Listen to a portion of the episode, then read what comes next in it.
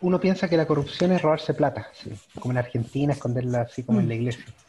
Eh, o, tirarla así por, Llevársela en saco en aviones. claro.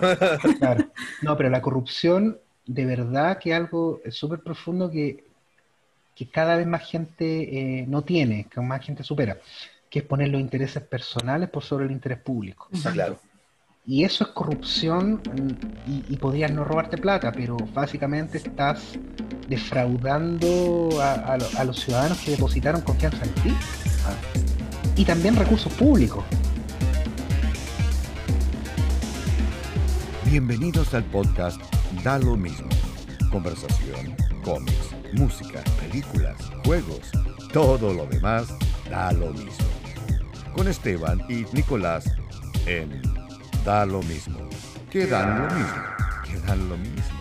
Da lo mismo. Da lo mismo. Da lo mismo. No, finalmente si vamos a hacer un proceso constituyente como la juega, va a quedar como la juega. O sea, es como...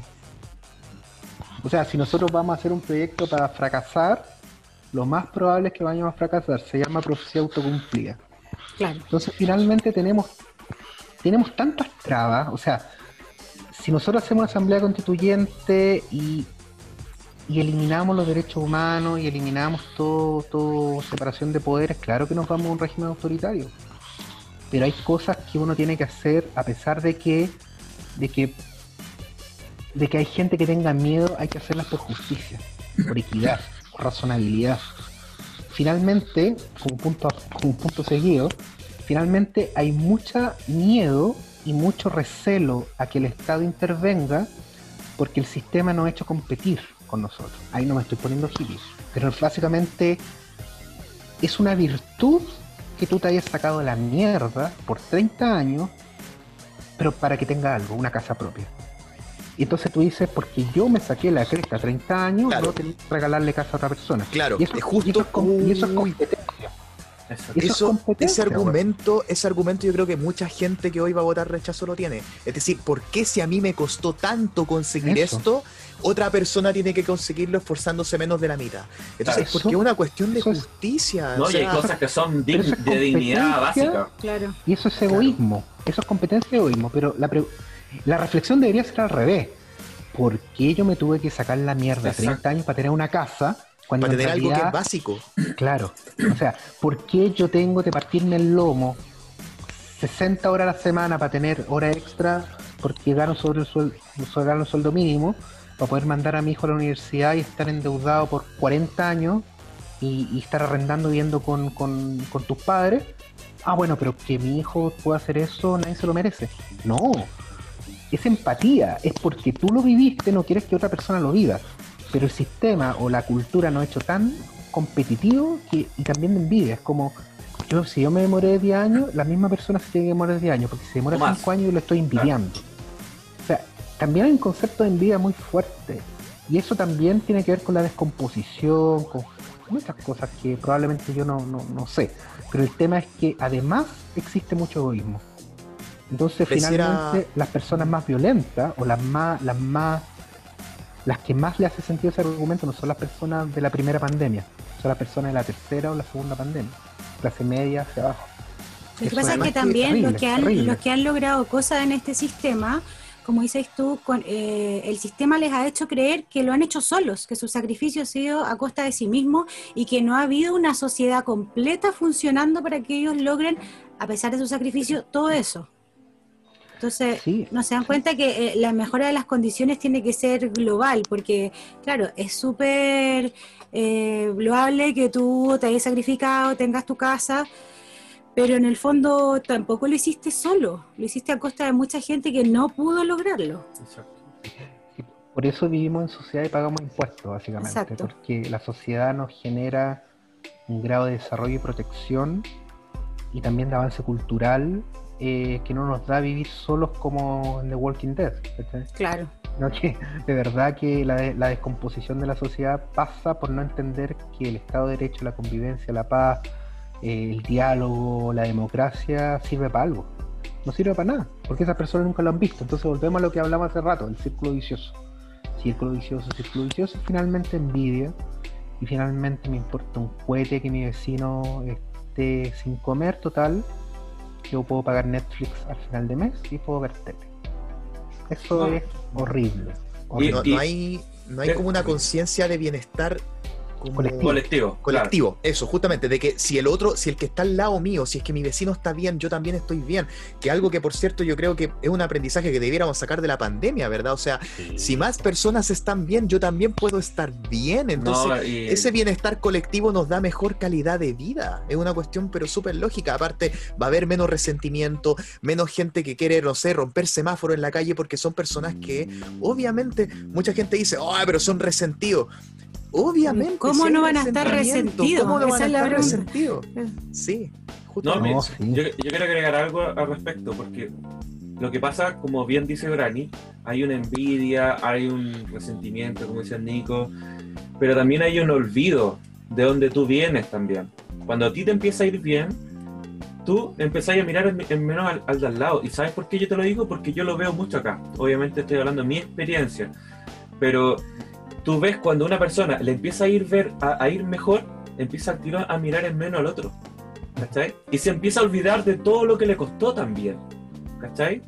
Y ese es un fenómeno que, que, en el fondo para la política, para los políticos que, que son esta, esta casta, eh, ellos les conviene, les conviene que nosotros nos peleemos entre nosotros, les conviene que hayan peleas, que hay alguno que sea de derecha y que es pobre, y uno que es de izquierda pero que es rico, les conviene que discutan entre ellos. ¿Cachai? Y es porque así nos están dividiendo.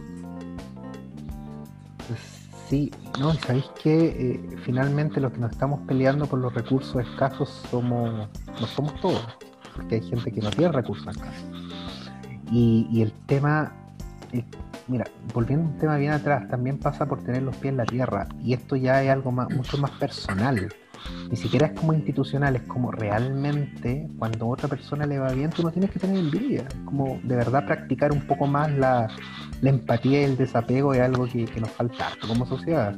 Y creo que las religiones son las que están llamadas a eso.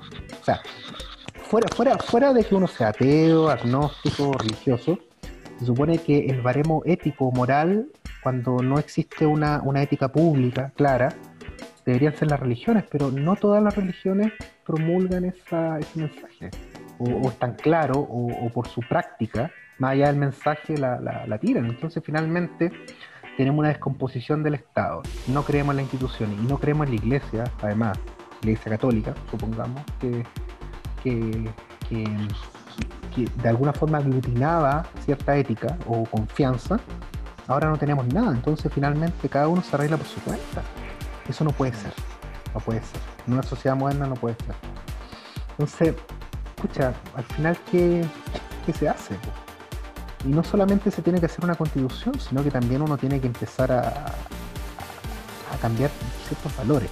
El problema es que los valores no son propiciados por el sistema porque el sistema te indica competir.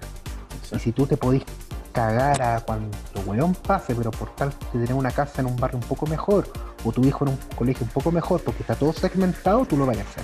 Te lo cagáis. Mm. Claro.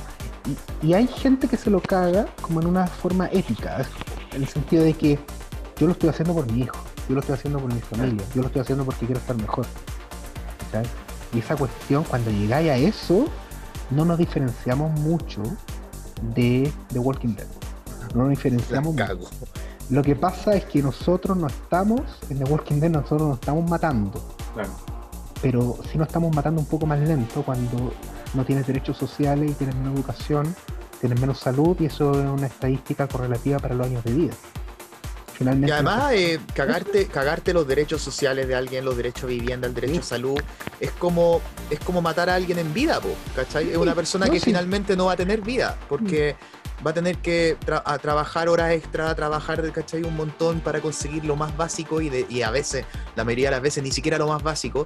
Entonces, como que finalmente en la constitución toda persona tiene derecho a la vida, pero es derecho a vivir, pero no tener una vida digna. Entonces, yo creo que es una de las cosas que, que hay, muchos conceptos. Mira, ahí, ahí lo que pasa es que algunas veces uno reflexiona un poco de que en la ley de la selva, si estuviéramos en la ley de la selva, gana el más fuerte, el que puede, el que puede cazar más, el que es más fuerte. Pero cuando te, estamos esencialmente individualistas o, atomizados, estamos haciendo exactamente lo mismo, pero en vez de usar lanza estamos ocupando otro tipo de herramientas. Y en vez de que caiga un piedrazo en la cabeza es la supresión de derechos. Entonces no te van a matar de una o no, no, te van a robar la comida, pero sí va a ser lentamente algo que te van quitando. Entonces finalmente ahora, entre un Estado más, entre más, menos Estado exista, entre menos derecho exista y entre más se valga por la iniciativa personal, es la ley de la selva pero con otras caras. Entonces finalmente cuando el Estado no hace su pega, la sociedad no hace su pega, tenemos la ley de la selva y la ley de la selva se llama mercado. Si el mercado es eso, Básicamente es eso. Y el mercado tiene que regular aspectos no esenciales de la vida, pero no, no te puedes jugar en el mercado tu vida. Claro, e-, eso, es lo que se Lo más probable es que vas a perder. Claro. Lo más probable es que si no tienes un, capital cultural, no tienes de una familia, no vive en un lugar. Eh, no fue cierto colegio. Sepo, no, tu, tu cara, eh, tu, tu pelo. Tu color de piel. Probablemente vaya a caer. Y lo digo así, directamente. Entonces finalmente es toda una reflexión mucho más grande. Si entre más individualistas seamos, entre menos Estado exista, el mercado rige, porque es la forma, básicamente con otro nombre, la ley de la salud. Es que hay ciertos, hay ciertos aspectos que no se pueden dejar solamente en el mercado, como por ejemplo lo que decía Nico, la vivienda, la salud y la educación son pilares súper importantes para poder desarrollar un país.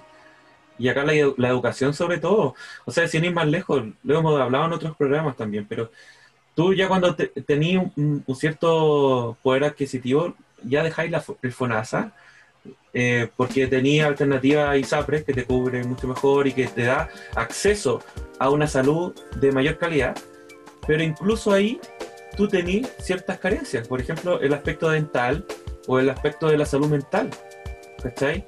No puede ser que la salud mental sea solamente para los que tienen lucas. En un país como Chile que tiene los peores índices del mundo de salud mental. Y después preguntamos por qué hay gente en la calle dejando la cagada. Exactamente. No, pero, pero si Chile es un país de exceso. Chile es un país de excesos por eso mismo. Consume cerveza, consumo de helado, consumo de bebidas gaseosas, claro, consumo, de fármaco, consumo de marihuana. Claro, o sea, sí, Chile tiene las, Chile las tiene todas, o sea, de verdad es que uno piensa y ¿qué crees que pasa en Chile? Pasa en Chile, pues. Es de cinco primeros de las cosas más absurdas del mundo, que probablemente son cosas muy dañinas. O sea, ¿quién, pensaría que en Chile está las personas que más toman bebidas gaseosas azucaradas, pan y cerveza? Imagínate al chileno modelo levantándose comiendo pan, después tomándose como 4 litros de Coca-Cola con azúcar y luego en la noche chileando. Y eso es no, no puede, no, puede ser esa lógica y empastillándose entre comillas. Y si ustedes no lo hacen, lo es televidente, si ustedes no toman bebidas azucaradas y no comen pan y no se pastillas, hay alguien que toma por ustedes. ¿Cachai? Ah. Claro. Entonces la estadística sube. Entonces, si por lo menos lo que estamos los cinco acá, no, cuatro, cuatro. Estoy repetido. Los cuatro que estamos acá no, no, no somos cinco. Somos cinco los que, ah, vienen camino. Sí. hay uno no Está por nacer. Claro. Y aquí podríamos tener un auspiciador, Coca-Cola, por ejemplo. Coca-Cola. Su anuncio podría estar acá. No, Coca-Cola. Entonces, entonces, finalmente, si yo no tomo, yo no tomo bebidas azucaradas, entonces alguien está tomando mi, litros por mí. Entonces la cerveza, la marihuana, todas esas cosas. O sea, está todo el aspecto psicológico del consumo de esas cosas, más eh, el acceso que hay, la facilidad en el acceso para personas de menos recursos.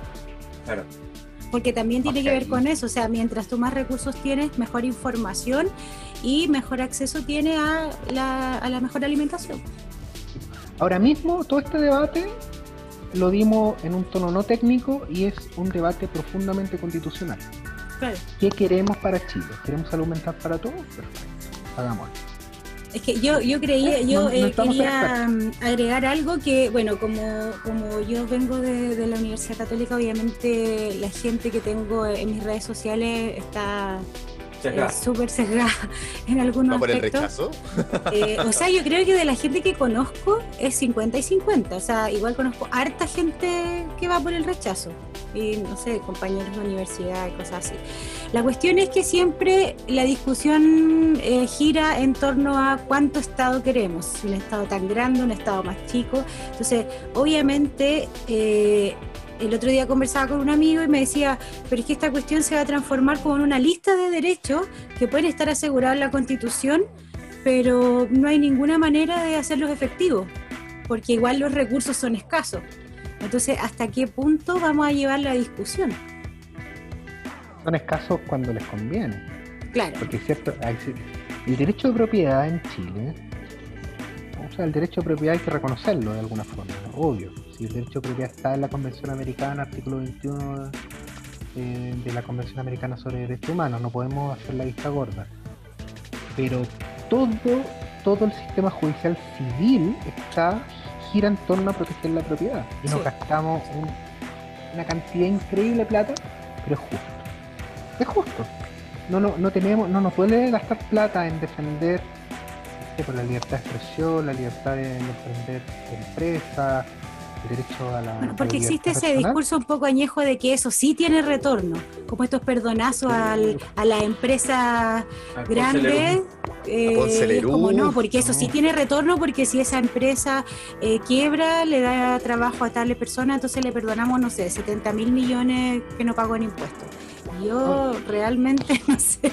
No, es que ahí, hay muchas discusiones ética pública que son bien, bien interesantes, como si el fin justifica los medios, ok si el fin justifica los medios y queremos cosas, pucha, legalicemos la industria del narcotráfico, el trato de personas. Pues, claro. Quienes mueven harta plata, podrían cobrar impuestos, que no trafiquen con niños muy chicos, no sé, unas cosas bien perversas. Con niños bien perversas, bien locas, bien perversas y bien locas, si, si ocupamos esa lógica en toda el área. Es como no, si el, costo social es en Estados Unidos era too big to fall, demasiado mm. grande para quebrar. Entonces, finalmente, todos los contribuyentes en Estados Unidos en la crisis prime le pagaron los sueldos y la indemnización a los grandes gerentes de las empresas que hicieron una economía de mercado, de casino. eso así se le llama, es una economía de casino, es como tú apostáis y cuando se derrumbó la torre todos se jodieron y los contribuyentes le tienen que salvar el pellejo. Eso es una lógica terrible. Horrible. Terrible. Es horrible porque finalmente tenemos a un grupo de personas que juega al casino, a la ruleta rusa, y finalmente si pierden, todas las personas tienen que venir a, a, salvarlo. Ah, Pero cuando ellos ganan dinero, deducen impuestos y no, no chorrea nada. Claro. No chorrea No, si la lógica del chorreo, mira, es súper interesante. La lógica del chorreo era que tenemos una copa y que va chorreando hacia abajo. Y nunca pero lo que realmente, pero lo que realmente pasa es que la copa se va agrandando. Claro. Entonces finalmente no chorrea nada, sino que hay acumula sino que hay acumulación. Bueno, igual un poco de esto es lo que se discute. Nos vendieron todo mal. Claro, un poco esto es lo que se discute respecto de los parlamentarios del Frente Amplio que pidieron que se hicieron perdonazos a los que no devolvían el bono eh, de las 500 lucas, claro, porque en el fondo se habían perdonado tantas empresas por miles de millones más, de lo que se iba a perder con eso es como para qué obligar a la gente a, devolver. Pero es como, el problema es, se, le, vamos a, perdonar a todos, no se le vamos a perdonar a nadie, le perdonamos a los que podemos perseguir más fácil, entonces como... No, es que ahí, hay, eh, es que ahí también se mezclan varias cosas, sí, sí.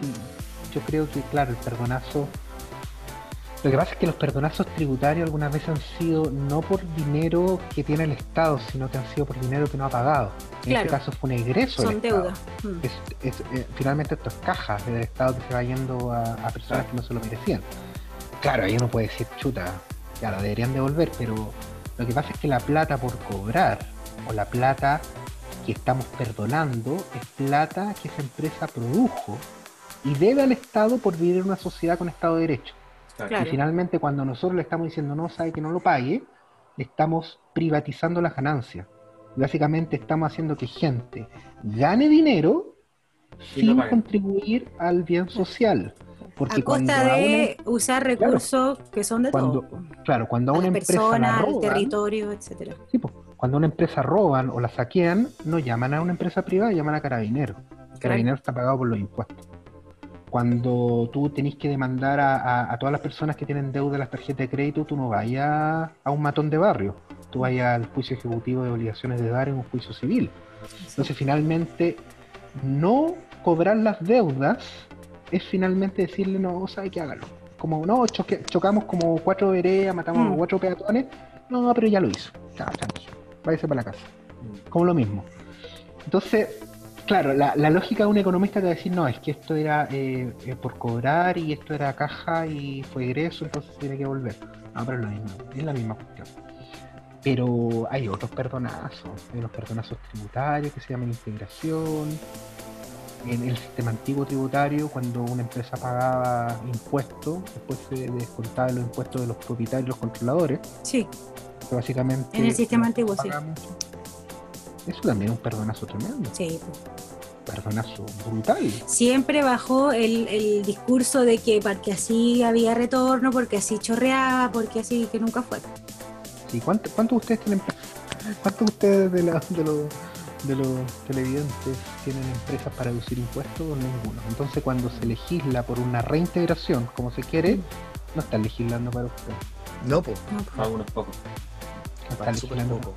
y no hay chorreo hay acumulación. Ahora, yo no estoy en contra de eso. Uy, no, después cuando vean esto van a ser ah, súper comunistas. No, pero, eh, pero ¿sabéis qué? Es de, ética, es de justicia. Mm. Y, si metemos el componente medioambiental y de cambio climático, ya ahí no, no me pongo más. Qué otro. No, otro tema que. No, ahí ya es. Porque básicamente la tendencia o la ideología de producir, producir, producir economía nos va a dejar. No, Pensemos lo que pasó con responsabilidad. Que, que, Pascualama, no, Pascualama. Ah, Pascualama, yo escucho Obama. Yo también escucho Obama. Vamos a pelar Obama, no, sí. no, Pascualama. buena. Que se hizo un daño irreparable eh, en los glaciares y, y. No, con Pascualama. Con Pascualama. Sí, Entonces. hay, hay, hay, una tendencia súper buena y se los dejo para que lo busquen. Empresa y Derechos Humanos es todo un movimiento que Naciones Unidas empezó a hacer en el año 2010 para que las empresas no se hicieran los locos en, temas de derechos humanos, porque las empresas son, pues, son los que generan más impactos positivos o negativos en ciertas comunidades. Entonces, cuando una empresa no hace la pega bien, como Pascualama en materia medioambiental o en otras empresas que se instalan en zonas de conflicto, eh, y se hacen los locos, pueden dejar una cagada muy grande. Entonces hay un movimiento que, es una evolución de la responsabilidad social empresarial, que es la conducta empresarial responsable, que, no tiene que ver cómo devolverle la mano con limosna a la ciudadanía, sino que tiene que ver con una lógica ética de derecho. Del año 2010 nomás, llevamos 10 años. Pero, pero está cambiando, no sé si llegamos. Yo había quedado hasta la sociedad, hasta la responsabilidad social empresarial. No, ahora, ahora, claro, no, ahora eh, eh, conducta empresarial responsable. Ya, buenísimo. Estamos avanzando. Algo, algo. Oye, Nico, ¿tú le querés preguntar algo a la Juli? Sí, eh, respecto al tema de la paridad en la convención constituyente. ¿Por qué es importante tener paridad? Porque hoy día, por ejemplo, es uno de los principales argumentos a favor y que, y que mucha, mucha gente de la franja del rechazo le quita un poco el peso Em, a tener a, la importancia de tener paridad hoy día en la convención mm. constitucional, algo que no tendríamos por, por, supuesto en la convención mixta, por ejemplo. Y yo que estábamos hablando recién con, con Brani también, o sea, el, hecho de tener representatividad, no solamente tener paridad hoy día en la convención constitucional, sino que tener, por ejemplo, representado a la comunidad LGBT, a la comunidad que tiene ascendencia indígena, a eh, las personas con capacidades diferentes. Entonces, em, a ti que eres, que eres em, eh, casi abogada, digamos, estás eh, licenciada, ¿verdad? Y que además eres feminista, entonces te pregunto, te pregunto con, todo el conocimiento que manejas en, esto, ¿por qué, si nos puedes explicar tú por qué es tan importante? Eh, o sea, mi opinión personal es que es de justicia, o sea, es el mejor reflejo de la sociedad que sea así.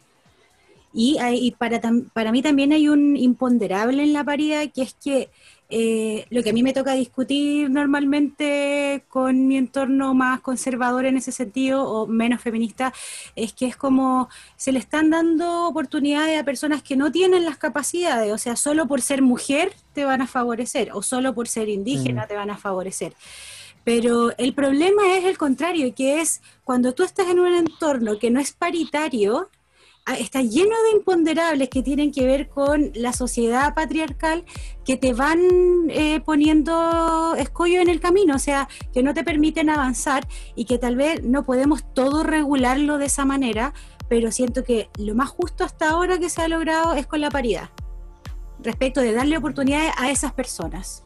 Yo no creo que por la paridad lleguen personas que no tengan preparación, sino todo lo contrario, que por fin los preparados van a poder acceder a esa representación. Sí, ahí lo que pasa eh, es que ese argumento es como va a llegar ahí porque es mujer y yo que tengo tantos estudios, tantos doctorados, no voy a poder entrar porque soy hombre. Claro. Eso es, eso es también parte de la envidia. Mm. Y no entender que esa persona que llegó a tener un doctorado era porque era blanco, heterosexual, cisgénero, de apellido extranjero, de colegio. Entonces, cuando tú no conoces que por ser hombre ya tienes eh, en la carrera de 100 metros, partiste 50 metros más adelante, Exactamente. no entender nada, absolutamente nada. Y finalmente, los que nacimos hombres, eh, ya, ya, tenemos 50 metros, ya ganamos. O sea, y, más encima, si eres heterosexual, cisgénero, eh, y estudiaste en un colegio bueno, eh, y, y, habláis de corrido y tenéis internet en la casa, pucha, ya lo hiciste. Claro. estás compitiendo en, otra, en otras líderes. Entonces, cuando tú haces eso de las cuotas, de la paridad, lo que tú estás haciendo es corregir injusticia histórica. Mm. Finalmente es corregir injusticia histórica. Entonces, cuando, cuando estos personajes dicen esas estupideces, como se da lata. Y, y hay un ejemplo súper claro. Cuando le hagan ese argumento, díganle, cuando una mujer inepta llega a un cargo de jefatura, como un hombre inepto llega a un cargo de jefatura, es que lo Ahí, claro, exactamente. Las mujeres cuando llegan a un cargo de presidenta es porque se esforzaron el triple. Claro. Porque son mamás, porque son esposas, porque tienen una vida privada. O porque tuvieron que renunciar a muchas de esas cosas, que los hombres no tienen que renunciar para poder llegar ahí. Claro, y las primeras mujeres que entraron a la, política de primera línea eran hombres, básicamente. Era, tenían la personalidad y el modelo de hombre. Exacto, como ese, ese ideal. De hecho, fueron, no fueron tan buenas con el feminismo por eso mismo, porque ponían ese estándar, o sea, tienes que ser así. claro, Margaret Thatcher es como la típica. Tienes que ser así para poder triunfar en el mundo. Te faltaba dejarse barba nomás, sí, claro, o sea. no, eh, pero no, no vayamos muy lejos. Acá en Chile, Mónica Mariaga también tenía un, estilo. Pero el estilo de liderazgo femenino lo tenemos hace como dos, tres años nomás, pues. Mm. Angela Merkel su estilo también. Que son un poco más integrales en el sentido de que no han renunciado a todo. la para... hay, que pensar, hay que pensar también de que si una mujer no tiene un carácter fuerte, probablemente no va a llegar muy lejos. ¿Cachai? porque es el estándar. Es el estándar machista, pues, como de que tenés que ser como un hombre dictador para llegar lejos. Claro, y de hecho, si uno se pone a pensar, eh, muchas, muchas, muchas mujeres que están en jefatura es como, oh, es frígida, ¿cachai? ¿Por qué tiene que llegar a ser frígida para poder estar ahí? Pero es que esa es una cuestión, bueno, que en, las cuestiones feministas se discute mucho, que es, eh, desde chica, si una niña es así, es mandona, se ve como algo negativo. No se ve como un hombre que es como, ah, es líder. No, la niña es mandona, es una latera, no sé. es, grave. Mm. Mm. No, no, claro, no, no, no tiene sentido el humor. ¿Por qué? Claro. Se enoja que no, le, que, no la cosifiquen. Que fea una mujer que no se ría. Sí, no. Que diga garabato. ¿Hay que ah, sí, pues. Que feo una mujer. Saludos a la, Oye, a Javi. Que feo que una mujer. que feo que una mujer diga garabato. Bueno, ah, ¿verdad? Porque en lo mi familia es típico eso, pues como de las generaciones mayores, como, no, que feo una mujer borracha. Y es como, hay un hombre borracho, no, no, es que es diferente. Es diferente, porque una mujer se tiene que cuidar. Claro. Chuta. O sea, eh, pero saben que también por otro lado, eh, eh, la sociedad patriarcal y machista también impone estándares de conducta al hombre. A los hombres, exactamente. O sea, el tema de la sociedad patriarcal no es solamente una opresión bastante manifiesta a las eso mujeres. Eso es lo, que los hombres no ven, porque a mí me pasa de repente que, no sé, en grupos de abogados en Facebook que se discute harto de familia, ponen, claro, las mujeres quieren todo para ella y los hombres, no sé, no nos dejan ver a los hijos. siempre se quejan de ese tipo de cosas y eso es machismo. Claro. Es asumir que el rol de crianza pertenece solo a la mujer. Y eso es puro machismo. Pero también los estándares de masculinidad, que el hombre no llora, que el ah, tiene que estar firme, que tiene que tener concentración, mm. que, el hombre siempre sabe lo que hay que hacer, que el hombre que, no habla, el hombre que no habla fuerte a la mujer y la pone en su lugar. Entonces finalmente, finalmente también el estándar machista impone y restringe mucho la libertad de los hombres de ser otro, otro tipo de masculinidad. Entonces también el machismo no solamente es un tema de mujeres. O sea, el feminismo, sino que también es un tema de hombre. Súper profundamente de hombre. bueno, ahora hay, hay hartas instituciones, organizaciones, más que instituciones, organizaciones que se dedican a, eso, como Ilusión Viril, como Homonova. Yo siempre los recomiendo porque eh, es interesante que al menos los hombres que les importa el tema se vayan nutriendo de eso. Sí, pues, finalmente, finalmente la sociedad patriarcal estamos todos prisioneros. ¿cachai? Nadie puede ser lo que quiere ser. Exactamente. Y es un tema terrible. Y, y los que estamos, los que están todavía eh, en la ideología y todavía no lo, no lo ven y no abren los ojos, pucha, chiquillos, ábranlos, sean más libres. ¿no? siéntanse mejor consigo mismo. Mm. Pero lo bueno es que ya por lo menos hay grupos que se están poniendo de acuerdo con esto y podemos hablar de esto también. Antes era como uh, empiezan las bromas y las tonteras. Nosotros lo hemos, lo hemos hablado con, nuestras invitadas eh, en los capítulos anteriores. Ya salió este tema y ha sido bien, ha sido mm, bien productiva la conversación porque hemos hablado justamente de también cómo nos ha afectado en términos de conducta a nosotros, de cómo a veces no, vamos, no podemos conversar abiertamente nuestros sentimientos, por ejemplo, eh, de, cómo lo que dices tú, que el, machismo, el patriarcado también impone eh, normas de conducta a los hombres. Eh, y eso del, hombre de proveedor, del, de que el hombre tiene que ser como el, macho alfa, esto muchas veces estas normas de masculinidad que son súper tóxicas, entonces eh, esto de la conquista de, de las mujeres, ¿cachai? Eh, que un tema es un, es un tema como súper fuerte eso de decirte anda a conquistarla si te dice que no tenés que insistir weón es como dime que no es eh, así camuflajeado como diría el poeta. Sí horroroso Oye, ¿verdad? Y nosotros vivimos el cambio, eso sí, porque todo esto que estamos hablando ahora era pan de cada día cuando nosotros estábamos en el colegio. Era pan de cada día, o sea, era como, bueno, ¿por qué no estáis tomando? Hubo un tiempo que yo no tomaba copete. ¿Por qué no estoy tomando copete? Y era como, puta, no, no, no quiero. Ah, que soy niñita, weón. ¿Sabéis que? El hueco. Hueco. Eh, nuestra, nuestra experiencia en el colegio eh, es es, blanco y negro. O saliste súper machista y, te la comiste toda machista toda tu vida, o te das cuenta de eso. Y porque te diste cuenta sabes cómo combatirlo. O sea, yo, yo en, esa lógica, en el instituto, yo aprendí mucho de eso, porque éramos todos hombres, básicamente. Pero Espera, te estáis hablando, hablando del Instituto Nacional, porque antes estabas hablando del Instituto. No, Instituto Nacional José Miguel Carrera.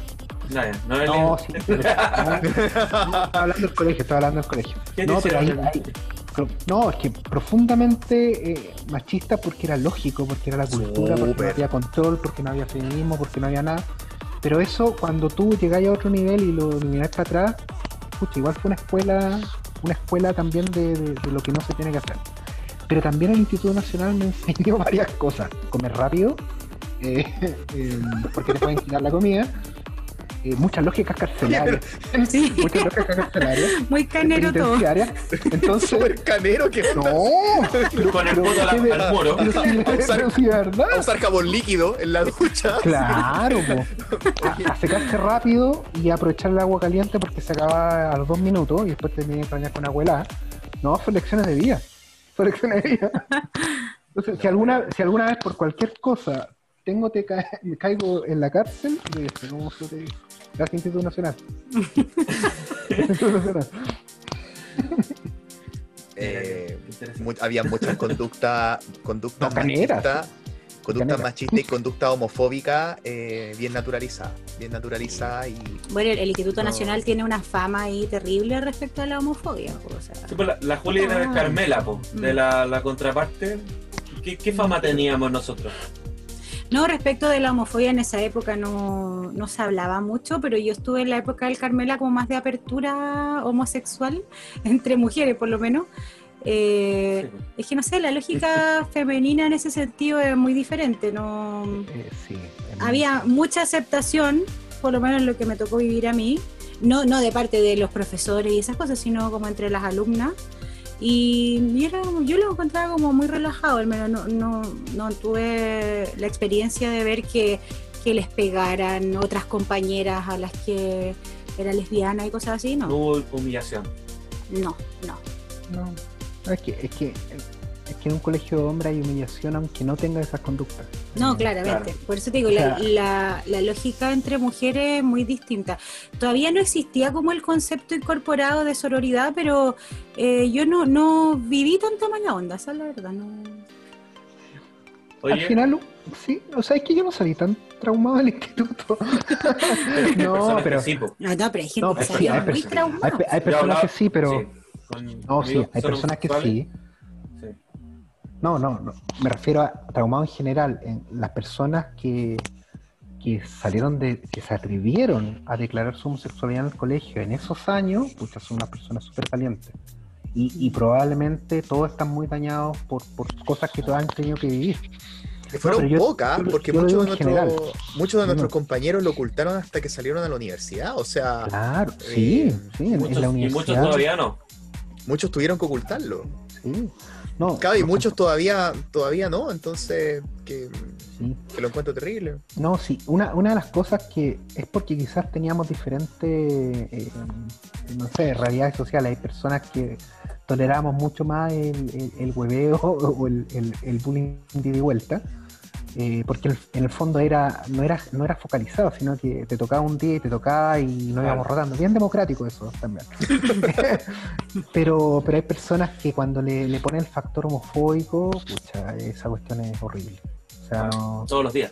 No, no, porque, porque una cosa, una cosa agarrar para a alguien por una tontera que hizo. No sé, se quedó dormido, no sé, no supo un ejercicio, le hizo un grabato, se tiró un peo, no sé.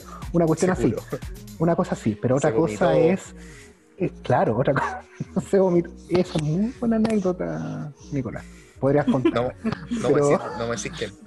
Pero muy buena anécdota. De hecho, que tener invitado, digamos eso. Deberíamos, deberíamos, deberíamos contarla. Muy buena. O, o, o otra, otra conducta canera, agarrarse, agarrarse en el óvalo, en el semi-óvalo en el instituto. Muy bien. Hoy, ¿verdad? Sí. eran conductas caneras. Agarrarse eh, a pelear. A Oye, acuérdate que había, ¿te acordáis del fumadero? No, no. Yo creo que el fumadero, weón, el fumadero... ¿El calama? Que, ¿El del calama o no? El calama, pues fumadero. Weón, si tú veías ahí la cantidad de humo que salía desde, desde la calle, yo creo que en los días de preemergencia era un factor el fumadero, weón. Sí. Estaban fumando hasta los inspectores, weón, con los alumnos. No, vamos a decir nombre, grandes pedagogos. No, no, no, no, no, ¿Cómo era ese tema ahí? ¿Era como muy sancionado el tema de los cigarros? Sí, pero era como un secreto a voces.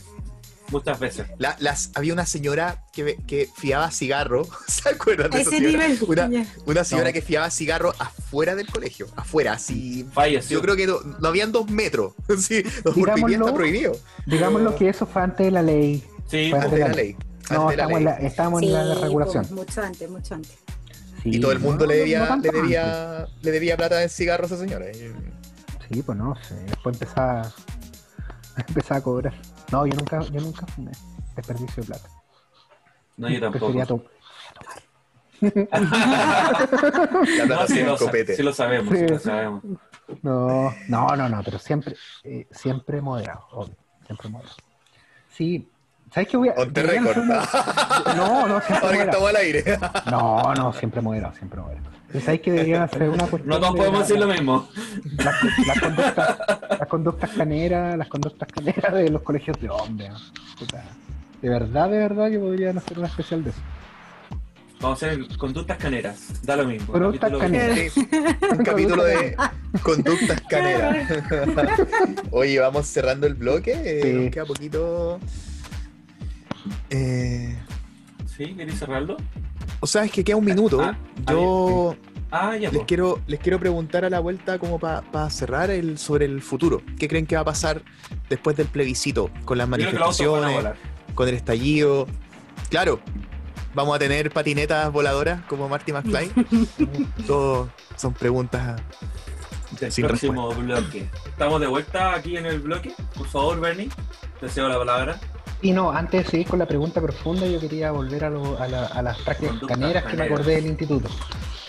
Primero. Más, más prácticas. todos teníamos apodos. No nos conocíamos nuestros nombres. Yo, yo no tenía apodos, weón. No. Por favor. Bueno, Australopicarte. Creo que en el anuario, en el anuario tenía una, una hoja, una hoja adicional de apodos, weón. Sí, ya, pero, pero todos nos conocíamos por apodos. No sé, pues el. Eh, como la cana, ¿cachai? Nos, teníamos que hacer grupos porque si estábamos solos nos podía pasar algo. ¿Cachai? Sí, eh, defendíamos la. Teníamos en la, en la sala de clase, defendíamos los territorios, pues no podías cambiarte de banco tan fácilmente. Sí, ¿Cachai? Y habían conflictos, no, porque entonces está ahí. Y tampoco podíamos delatar porque era, era, era traición. La cosa se solucionaba entre nosotros. Súper canero, weón, no se habían dado cuenta. Cuático. Pero tú trabajaste con cana, po.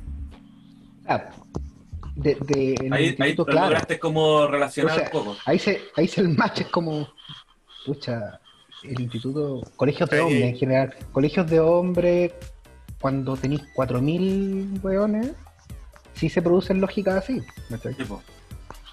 Lo bueno es que sobrevivimos. Y, estoy sano. Eso, creemos. No, es increíble que es como decís tú, hay un montón de cosas que no las cuestionamos hasta que ya somos adultos, pues, weón. O sea. Eh. Eh, o, no podías cuestionarlas, pues. Porque si las cuestionabas y era ahí mirado raro, po, ¿cachai? Era ahí. Eh, era. Puta. Pasaba mucho eso, o sea, había muchas cosas que no te podías cuestionar tampoco. Como que. Por, por lo mismo que decís tú, por las conductas caneras. Ahí, el choro nomás. ¿Cuál es la anécdota que más recuerdas con cariño o que más te marcó del colegio? Que no sea canera. que no, sea cualquiera, cualquiera. Eh. una vez estábamos en el óvalo con unos estoques. no, eh. No me acuerdo. claro. Y, le rajaste el paño a un weón. No, totalmente rajado el paño. ¿eh? Pasó, pasó. terminamos la serie de Y pasó, chucha, de verdad. No, pero no con el Brani. Pero, pero, no conmigo, no, no con el Brani, pero le rajaron el paño un weón. A un amigo. Sí, pues, no, qué onda, loco, qué onda. No, ¿sabes qué? Me acuerdo, es que, ¿sabes qué? Ya, una, una hueá no canela. Eh, cuando estábamos en el sector 2, quinto piso, estábamos en el, en el pabellón B.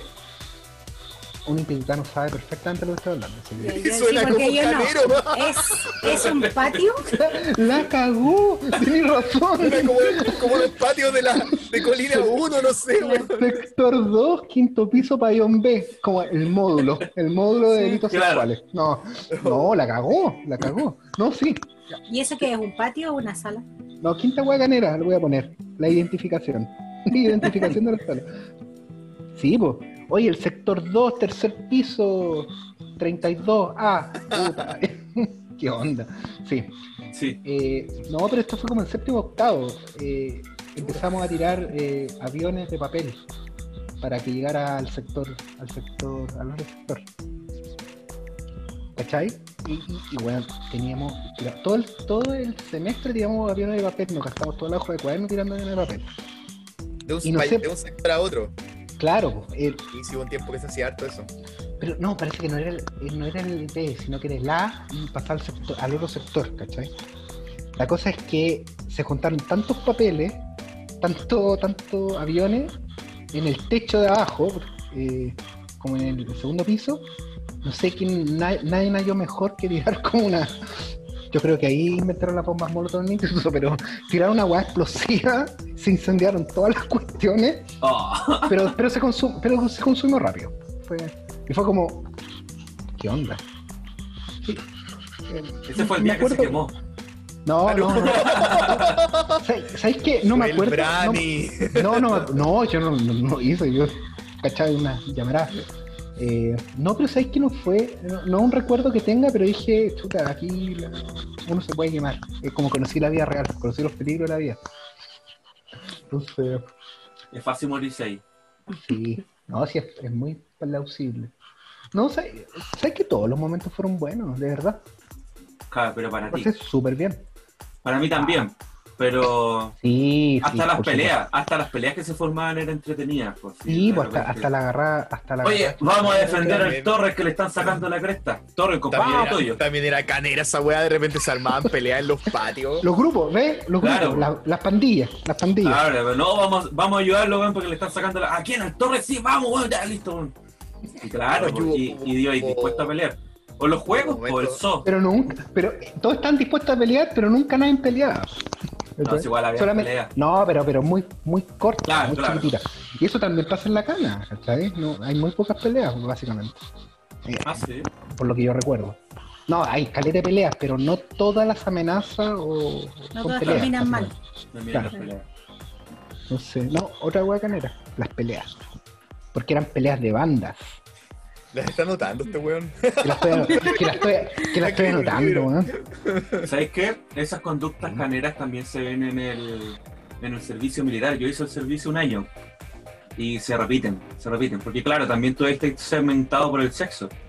¿Cachai? La batería que estaba yo, que era la primera, de Grupo Artillería Tacna, claro, pues, todas esas conductas, weón. Y, y ahí, ahí era diferente al nacional, porque en el nacional tú tenías distintos estratos sociales. De repente tenías algunos que eran hijos de doctor, como tenías otros que eran con, muchos problemas económicos, ¿cachai? Pero en el servicio tú, te encontrás con patos malos, ¿cachai? Con locos que andan asaltando, que andan robando casas barrio alto, con locos que son mecheros, ¿cachai? Es distinto. Y claro, pues ahí tenéis que en el fondo te empiezan a probar, ¿cachai? Entráis y te empiezan a probar. Te empiezan a tirar eh, piedritas en el casco, te empiezan a, a huellar, ¿cachai?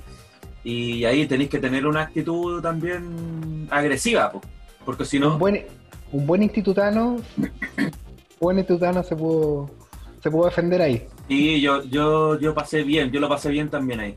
Pero habían otros que, claro, que no lo pasaban tan mal. No, no lo pasaban tan mal. Tú sabes que eso básicamente es, es, un juego de iniciación. Claro. Es un juego de iniciación. Tú existe un grupo, una cultura que te hace un bautizo o te hace pruebas para ver si tú formas parte de los del, grupo líder o de los oprimidos. Y cuando tú fallas, te vas para los lados. Sí, ¿no? Sí, eso, eso pasa. En todas las lógicas de cultura muy, muy cerradas, por ejemplo en la cárcel, hay juegos de iniciación en ciertos lugares. Y son juegos de iniciación bastante perversos. Pero, un juego de iniciación y lo superaste en el colegio, pues, weón, que se den esas cosas. No, no, no, yo estaba hablando de la cana, ¿no? Yo no me acuerdo. No, no, no, no, pero... Habían actitudes así, pues, habían actitudes, como decís tú, caneras, ¿cachai? Entonces, ojalá que eso no, ese tipo de conductas no se sigan dando hoy día, ¿cachai? O no, por supuesto que no. Y que eso pasa por los, mira, no sé, hagamos una mini votación, eh, ¿colegio mixto o, o heterogéneo? O sea, perdón, o, homogéneo. Yo voto por mixto. No sé qué opinan ustedes. Mixto. mixto. Si, es mixta, sí, mixto. Si me hubierais preguntado hace años, quizás lo hubiera dudado, hubiera dicho un mal instituto. Claro, yo también, yo también, yo también de hecho opinaba distinto hace 15 años atrás. Es parte de la evolución. Pero, ¿sabes lo que pasa? ¿Sabes por qué yo me di cuenta? Porque cuando yo entré al instituto y estaba en séptimo básico, me costó mucho entablar relación con mujeres y yo era súper sociable y tenía, venía a un colegio mixto y me llevaba bien, con, tenía muchas amigas, buena onda, entré en Nacional y después me costó. De hecho, una vez fuimos al, al, Liceo 1, no sé si fue en séptimo o en octavo. Y me acuerdo que estábamos llegando al Liceo 1. Tenías como 12 años, po. Claro. Estaba llegando al, Liceo 1 y nos devolvimos, Después yo me puse una, una, meta personal y dije, no puede ser que me dé vergüenza hablar con mujeres, me da vergüenza. Pero yo conozco a muchos amigos del Nacional que, claro, después entrando a la universidad, también tenían esas dificultades de poder conversar con mujeres. Y eso te lo produce estar eh, constantemente, solamente en contacto con, con hombres. Y te distorsiona la realidad. Y los que entraron a Bochef nunca lo superaron. Claro, siguieron igual. Pobres cabros. Un saludo a todos. Un saludo, un saludo para ellos. Claro, pues entonces eh, eh, es complicado, es complicado. Sí. Esas mismas conductas que tú decís, claro, a una menor escala las vivimos en, el colegio. O sea, no tenía esas habilidades sociales después para poder entablar una conversación muchas veces con mujeres. O sea, yo estoy totalmente en contra de colegios que sean unisex. Y, yo tampoco sabía comer. También. Te traumó eso, ¿viste? No saliste tan, tan sano. ahora, ahora, ahora como lento. sí. Oye, eh, ¿qué nos depara el futuro? Era. Claro, ¿qué nos depara el futuro? Yo tengo una pregunta, eso sí, antes que le haga el futuro del Nico. ¿Qué, qué debemos entender eh, por este proceso constituyente, más o menos? Eh, ¿Cuáles son los pasos que va a pasar ahora? Vamos a tener la votación, pero ¿qué viene después? ¿Y cuánto se va a demorar total eh, el, proceso hasta tener una nueva constitución si, si, es que así se vota? Aquí le dejo la, la, pregunta a lo entendido en, en, el derecho. No tengo la menor idea cuánto va a durar. Supone que en 2022. Claro, porque se habla de dos años. Sí, como que eso hablan de promedio. Dos años está bien. Pero Yo, yo digo, aunque se demore 10 años, o sea, si mientras más te demoráis en hacerlo, tenés que hacerlo. Si que vaya a hacer una, nueva constitución. A veces que 10 años ya sería como un despropósito porque claro, serían discusiones que no se pueden zanjar. Claro, no, pero es, como una caricatura en el fondo para decir que, que hay algunos que ocupan el, el, el argumento de decir, pero es que se va a demorar dos años. En dos años más va a estar esta constitución, no va a estar lista ahora. Mejor rechacemos por reformar. ¿Sabes? Es que si no reformaron. es que no lo hicieron nunca, no va a pasar. claro. 30 años. Sí. Esa, es la cosa. Yo creo que el proceso constituyente, más allá de todo lo que significa pacto social eh, y, todo, todo lo que significa, yo creo que también hay algo que no tenemos que olvidarnos, que es que todos vamos a mostrar nuestras cartas, en el sentido que mm. aquí hay muchas, muchas eh, ideas o políticas públicas o movimientos que no se dicen que están haciéndose. O sea, hay ciertas movidas, hay ciertas cosas, regulaciones que dicen ley de pesca, una cosa así. Por ejemplo, que, decíamos vamos para este lado, pero en realidad estaba yendo para el otro. Entonces, el proceso constituyente nos va a decir y nos va a obligar a que los constituyentes digan a quién representan y qué es lo que quieren para el país. Porque finalmente hay gente que dice que eh, A o B es mejor alternativa para el país y hay gente que dice C o D. Entonces, ahora vamos a ver lo que realmente la gente quiere, porque hay mucho eufemismo también en, la política chilena. Dicen, vamos a proteger la clase media, pero la disminución de impuestos solamente apunta a cierto sector. Claro. Entonces, de verdad que un buen proceso constituyente es que todos nos digamos a la cara lo que es lo que queremos y, que gane el más mejor. O sea, igual yo pienso que sea así, pero que a la vez sea posible llegar a acuerdos, porque si no va a ser un enfrentamiento constante sin ningún fruto que es lo que yo creo que ha pasado hasta ahora. Que al final gana el que está dominando en el momento y ya. Sí, yo creo que no va a haber tanto. Yo, yo tengo como una. Muy optimista, muy optimista en que no va a haber tanto conflicto. Ya. Porque sabes que al final el derecho es súper eufemístico. O sea, mm. Vamos, vamos a expropiar por razones de utilidad pública. ¿Y qué es la utilidad pública? No, ahí lo vemos más adelante. Eso quizás es lo que va a pasar. Claro. Eh, yo creo que no va a haber tanto conflicto. Y, en las partes orgánicas, que Banco Central, Tribunal, Congreso, no sé, quizá haya una discusión en la iniciativa de proyecto de ley con financiamiento que sea no solamente el Ejecutivo, sino que el Parlamento. Quizá ahí, ahí hay un tema. Le van a quitar iniciativa exclusiva al presidente. Y ahí sí, eso sí, evidentemente se va quizá a rebajar, se puede. Quizá en una, en una versión más, más drástica, van a haber representantes que ve, vean la iniciativa popular de ley, pero en realidad la iniciativa popular de mm. ley no ha probado ser tan efectiva. Mm. Eh, hay muchas cosas, pero yo creo que no va a ser un, no va a ser un debate tan encarnizado como dicen que va a ser. Nada. Para nada. Si se han podido arreglar, porque tampoco nos engañemos, lo, lo más probable es que muchos de los constituyentes no sean ciudadanos comunes y silvestres, sean también políticos. Claro. sea lo más seguro. Claro. Porque son los que tienen la, lógica de, ganar elecciones, porque es una elección que se tiene que ganar. Entonces, lo más probable es que gran parte de los constituyentes no sean ciudadanos comunes y silvestres, sino que sean ciudadanos activamente políticos. Y si Chile se ha logrado poner de acuerdo 30 años en cosas bastante cuestionables y en cosas muy avanzadas, se van a poder poner de acuerdo en esto se habla de que, de que los que van a ser constituyentes no pueden postular a cargos por dos años, ¿no? Eso sigue así. Sí, me parece que Solo si asamblea constituyente, si asamblea mixta no. Ya, igual encuentro que es muy poco tiempo. No sé. No sé qué opinan ustedes. Es que iba a ser más, pero finalmente se rebajó. Yo creo que igual ya están tratando de asegurarse o candidatearse para el puesto que. para el, trabajo de siempre, en el fondo. Claro. Es que, sean políticos. Es que decir un número también es como. No hay un número ideal. claro, porque ¿cuál es la justificación? claro, pero por ejemplo, cinco años eh, es los años que una persona sancionada de destitución no puede volver al sector público. Básicamente estamos asimilando los cinco años como un periodo de, como castigo. es como... Eh, tres años, por ejemplo, es la ley de probidad, que, o sea, la ley de conflicto de interés, que tú no puedes volver a, del sector público al privado y tiene hay una hay una regla, tres años, hay seis meses, hay un año.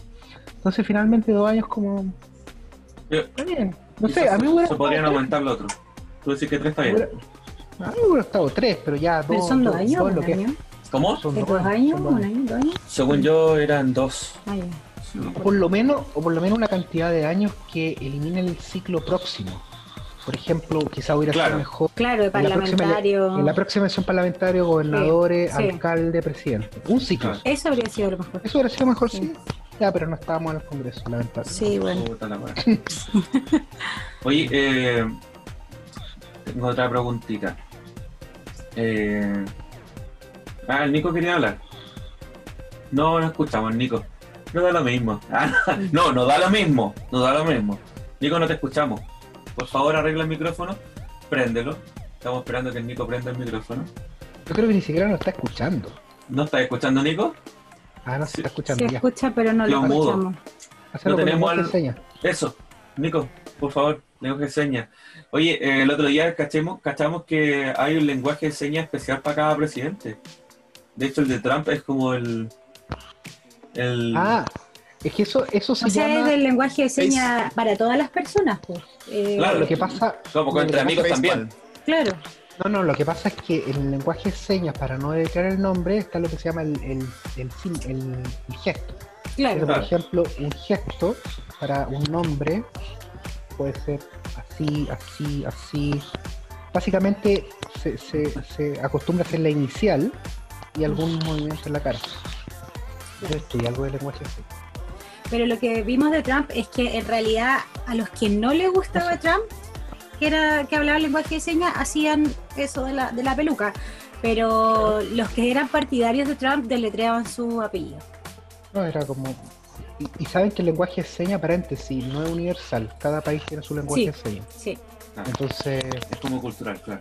Sí, no, eh, cada, cada país entonces si van a aprender un lenguaje de señas, aprendan el de su país o el de que quieren vivir.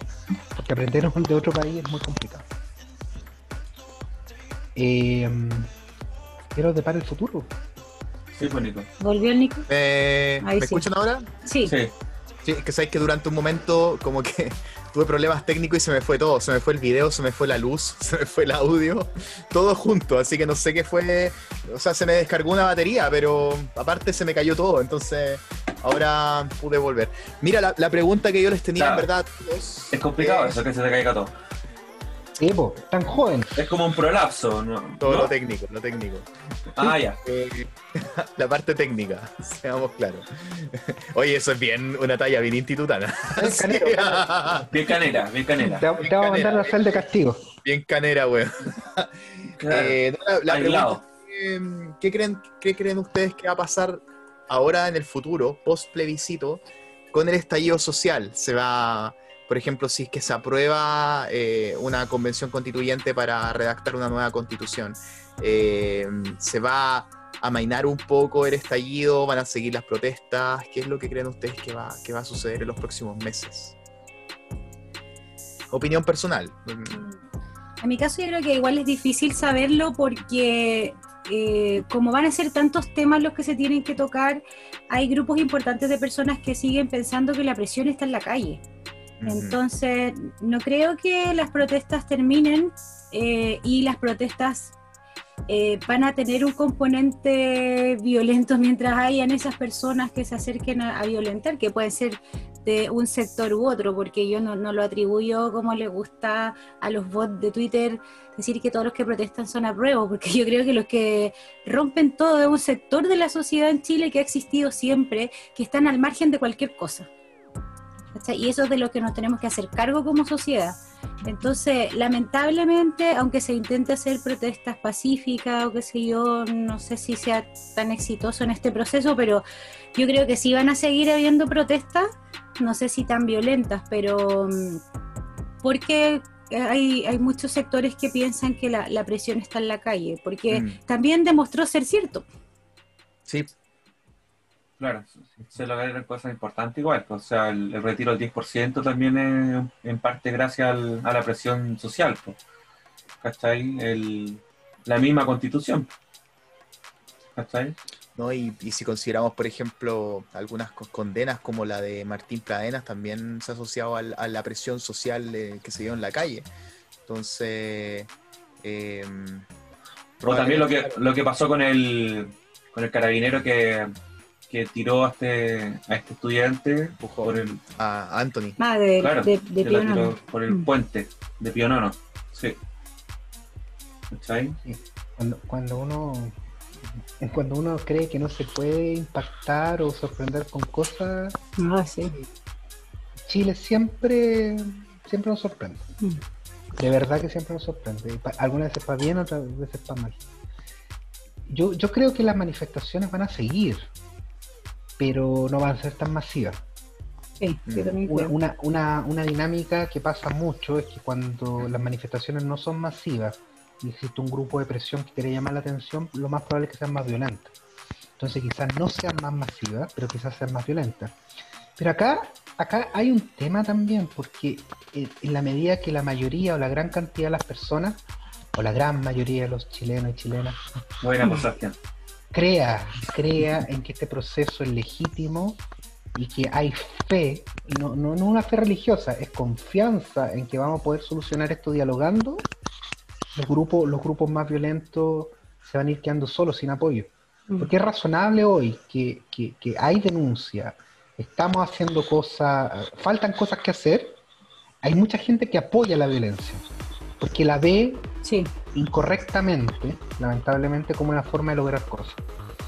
Pero en la medida que se estén logrando cosas, se puedan analizar la Asamblea Constituyente y se abran puertas, la violencia va quedando sola.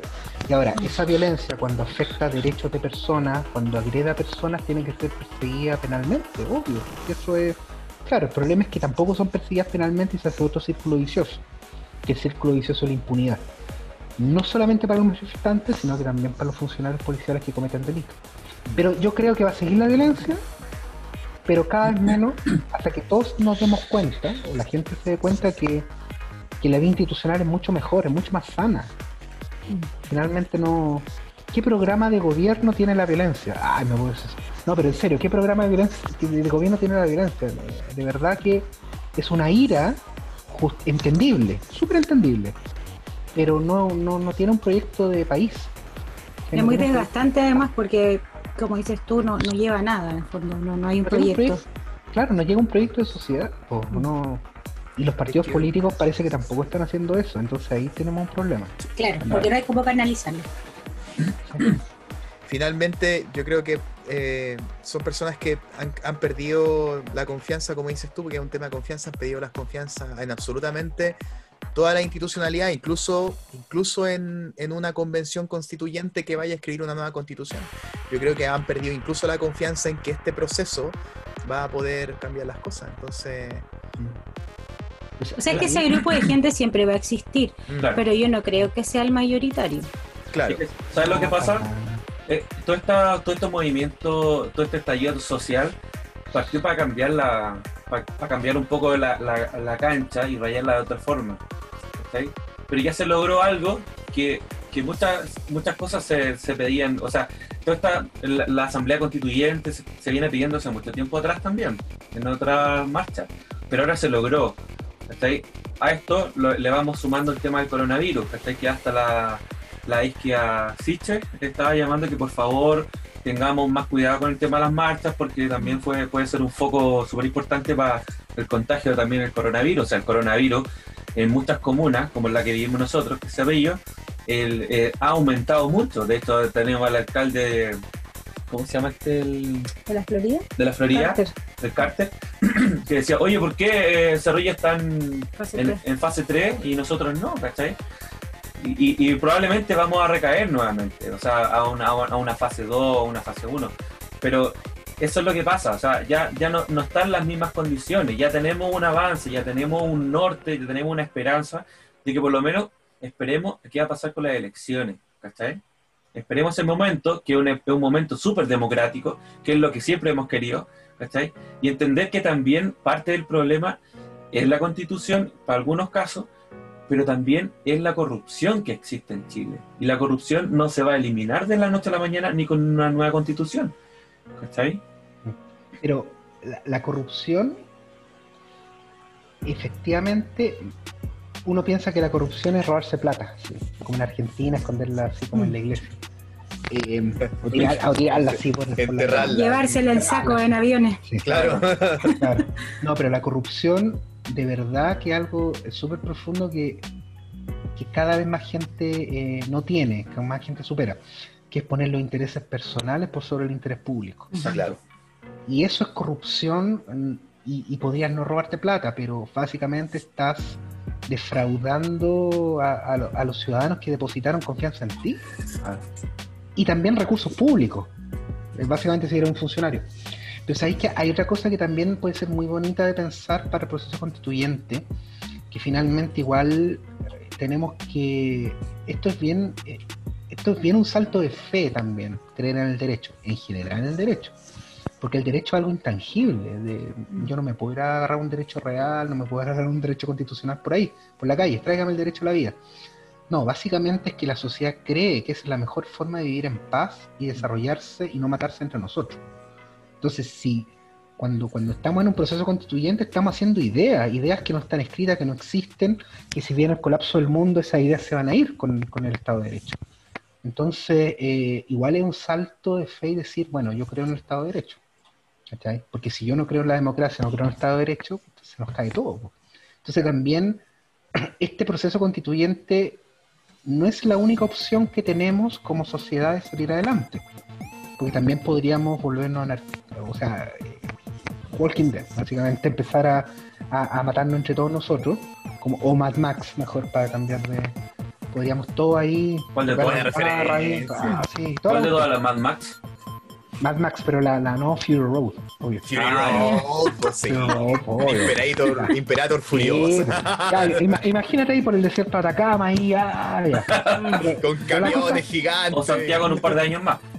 Claro, o sea, proceso, constituyente o Mad Max. Quizás esa pueda ser una buena franja de la prueba, ¿cachai? Proceso constituyente o tocar guitarra en el desierto de Atacama. claro, con tormenta. Eh, claro, pero eh, finalmente tenemos muchas opciones, de verdad que hay muchas opciones, pero hay una sola opción que es como lógica y democrática y razonable, que es la Asamblea Constituyente y el debate en las instituciones de verdad, si no creemos en las instituciones, puta, ya, de verdad, Mad Max. Pero Mad Max en el. No, no, no como el protagonista, sino como alguno de los que muere al principio. ¿ya? eso es Mad Max. Eso es Mad Max. Claro, claro. ahí. No como, no como. No como Mad Max. Sí. Oye, ¿y cómo se han sentido emocionalmente? Porque.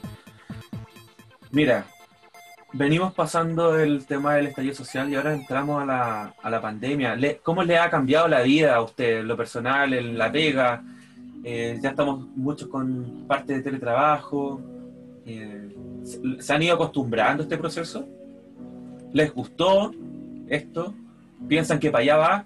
Yo personalmente creo que, que la pandemia fue acelerando un poco, fue un catalizador de, un proceso que se venía dando que era lógico, como el tema del teletrabajo, o de, algunas cosas automatizarlo un poco más. O sea, el, otro día a la entrega de un paquete en una tienda, multitienda, fuimos a buscar, fui a buscar un, paquete que me llegó y claro, tienen hasta unas maquinitas especiales, ¿cachai? Entonces son como cosas que se han ido a la fuerza eh, mejorando. No sé qué opinan ustedes, chiquillos.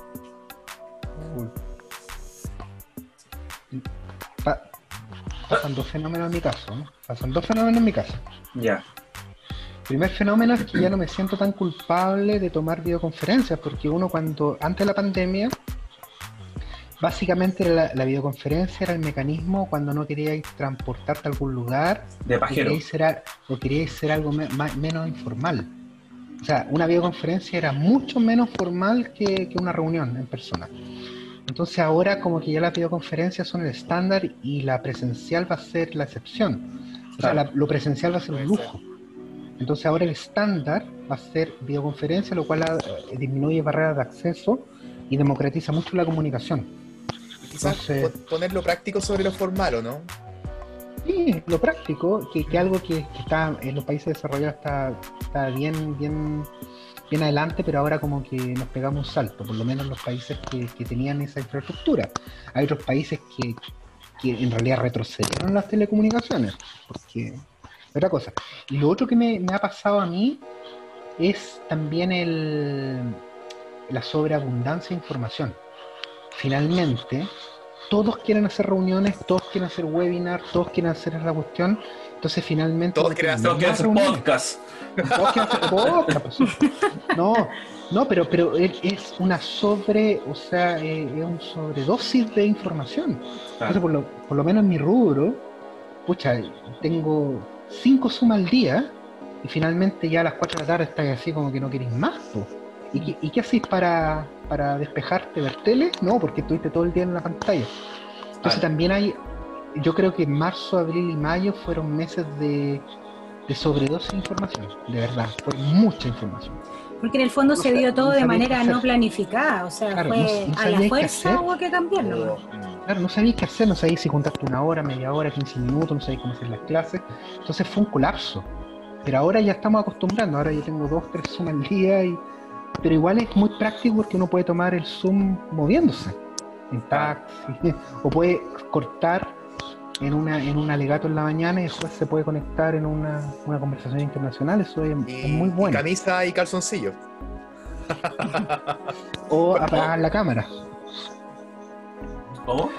yo estoy mi, mi alumno yo creo que cuando le abría la empezaba a hablar apagar la cámara y se iban a dormir un saludo para mis alumnos. pero, yo, sé que todos no. Que después lo después se quedaron encantados con esto. Había algunos que dormían con la cámara encendida. Sí. ¿Clase de qué hace? La clínica de interés público de la ah, portado. Si ustedes tienen una violación de derechos humanos o necesitan acceso a la información pública, pueden ir a la clínica. Perfecto. Eh, ¿Tienen una página? No sé. No. Ahí en. Eh, mándenme un Twitter. ¿En Condel o no? ¿En Cienfuegos. Ah, sí, en Fuego estoy pensando en la otra. No, Condel es la de... Sí, es la Academia de Humanismo, sí. Condel Sí. ¿Dónde encontramos, Brani? ¿En Twitter? Encuéntrenme en Twitter. En Pero danos tu Twitter. LinkedIn. LinkedIn es el Facebook de los viejos, así que. Sí, pues. LinkedIn, Facebook, Twitter, Instagram, no, no ¿no? TikTok. Y, prácticamente TikTok, sí, sí, prácticamente TikTok. Mira. estamos en un proyecto con, la Fundación San Carlos de Maipo, gran fundación, para ver algunos, alguna, alguna difusión de derechos humanos de los niños en TikTok. Ay, qué buena. Voy a con un aro de luz. No tengo TikTok, pero voy a, voy a tener que. Un aro de luz y necesito coreografía. Ya me hice todas las canciones de TikTok. Así que. Ajá, ya está ahí. Tengo, estoy, estoy viendo la coreografía. A ver, pero. Voy a, voy a hacer así, derecho. Sí, una muestra, una muestra. Chulada. ¿Eh? Hay una canción que dices. No, pero. Un video. Fue, fue súper rica la conversa, chiquillo. Yo, no lo veo hace como 10 años. Es verdad. Sí, pues. Bueno, nosotros nos topamos una Aparte vez. Aparte lo encuentro en el mall. Sí, en el mall. Pero no es lo mismo. No, pues. No, de verdad. No, yo vi a Buena y oye, está, siguió estudiando, de verdad sacó algo y sale en la tele. Bien, weón. Me demoré, me demoré 20 años en sacar el doctorado, pero. Son cosas que pasan, cosas que pasan. La vida, pues. Da lo mismo, da lo mismo. No, bueno. No, no da lo mismo. Oye, muchas gracias, Brani, por, por tu tiempo. Gracias, Brani. Todo gusto. Invítenme. Más. ¿Sí? Vamos a seguir. Oye, estamos cobrando Oye, de todas maneras, el de crianza, porque por los derechos de los niños y todo, así que Sí, eh, el de crianza se llama Antes del colapso. Y, siempre vamos a tener un especialista en, ciertos temas, ¿cachai? Para poder ir desarrollándolo y hacer consultas y todo ese tipo de cosas. Así que vamos a tener a Brani ahí como experto en. El tío Brani. El tío Brani. El tío Brani. Todo lo que quiera. Probablemente va a salir Calarita molestando cada rato, pero. eh, ¿Quiere agregar algo más, Brani? Al cierre. No, no muchas gracias. Entonces, bueno, muchas gracias, Brani, por estar con nosotros. Gracias, eh, Brani. Dejamos la invitación abierta para otras eh, situaciones y, y quizás te podríamos tener para el para el día de la votación o por ahí, por esa fecha. No sé si te interesa. ¿Otras cuatro idas de Tinka? No, por supuesto. Eh, mira, cáchate que un sábado o, no, no sé, sábado en la noche, ¿puedo decir que no grabamos el sábado en la noche? ¿O está en vivo? ¿Está en vivo? No, nosotros grabamos todos los sábados. Ya, el sábado en la noche hay gente que sale a carretear, pero nosotros hacemos un podcast. Discutimos sobre la constitución, mira, y reflexionamos. No, viejo fome. así que no, ningún problema. Cualquier sábado en la noche que quieran, o viernes en la noche, o jueves en la noche, hacemos. Y puedo hablarle de conductas caneras, también puedo hablarle historias, historias terribles, historias graciosas. Eso, eso de la historia me interesa, como, también un poco tener un, otra visión, porque uno se rige solamente lo que ve en la calle, que no es todo, y también lo que lo, que ven las noticias, porque también es súper sesgado. Por redes sociales, que de repente también hay videos que muestran de una forma y eran otra cosa, Entonces hay que tener harto ojo también con lo que uno ve. Claro, a, todos le preguntan cómo lo estás diciendo, pero nadie te pregunta cómo estás tú. Así que Exacto. Oh. Sí, pues, ¿viste? Aquí te preguntamos ah, cómo estás. ¿Cómo te sientes? Estoy súper bien. Ah, ya, pues, qué bueno. Pero no lo mismo. No, ya, chicos. Oye, una última, una última eh, despedida para el, para el screenshot. Ya. Bacán. Muchas gracias y nos vemos en el próximo capítulo. vamos a estar hablando de quizás qué cosa. Inviten al que al de las patarragas. Al de, las patarragas. no, si está invitado. No vamos a decir quién es, pero está invitado. vamos a decir, pero está invitado. Le vamos a preguntar si es que quiere contar el episodio de las betarragas, pero. Espectacular.